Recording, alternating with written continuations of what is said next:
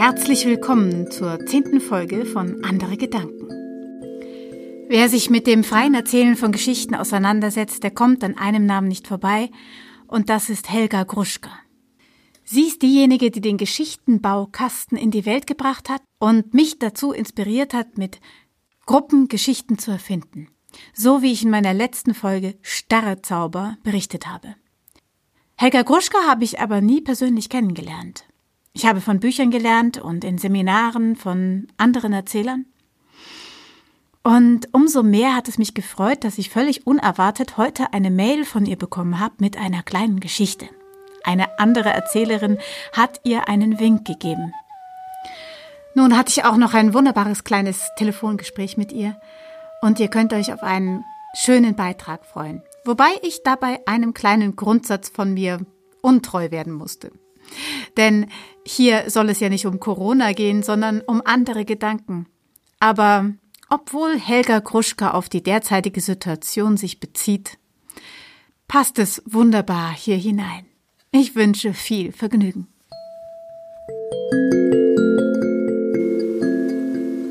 Einen Frosch im Hals.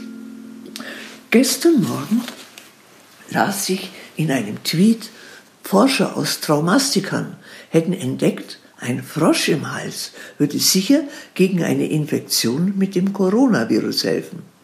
Der Frosch würde alle Viren gleich im Hals fressen, sie hätten keine Chance, in die Lunge zu kommen. Nun, ich gehöre zur Hochrisikogruppe, Alt- und Vorerkrankungen. Da wurde ich sofort hellwach.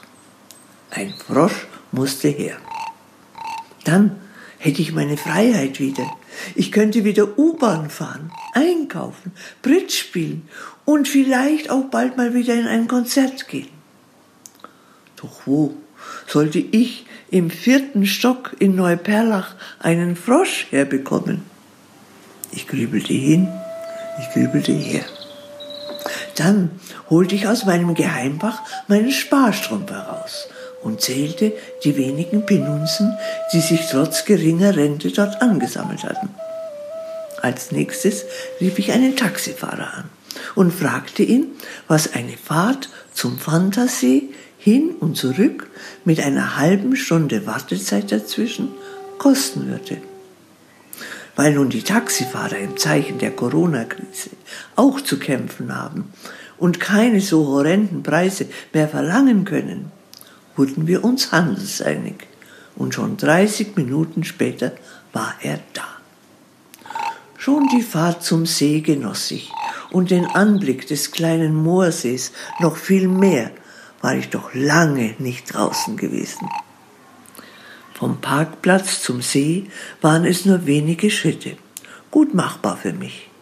Aber dann, es gab wohl Frösche, am Rand einer kleinen Insel quakten sie zuhauf, ich konnte sie gut hören. Aber wie sollte ich da hinkommen? Ich steckte die Hand ins Wasser, eiskalt. Ein Blick auf meine Schuhe, absolut ungeeignet, um ins Wasser zu steigen. Ein Boot, Fehlanzeige. Also wie? Zum Glück beherrscht man als Märchenerzählerin etliche Zaubersprüche. So kam mir eine rosarote, vielarmige Krake zu Hilfe und brachte mir vorsichtig in zwei Armen haltend einen Frosch. Ich steckte ihn in mein mitgebrachtes Marmeladenglas und ließ mich von dem Taxifahrer wieder heimfahren. Allerdings unterwegs fühlte ich mich genötigt, ihm auf sein irritiertes Geschau hin eine Erklärung abzugeben. Jetzt habe ich einen Frosch. Morgen probiere ich ihn aus.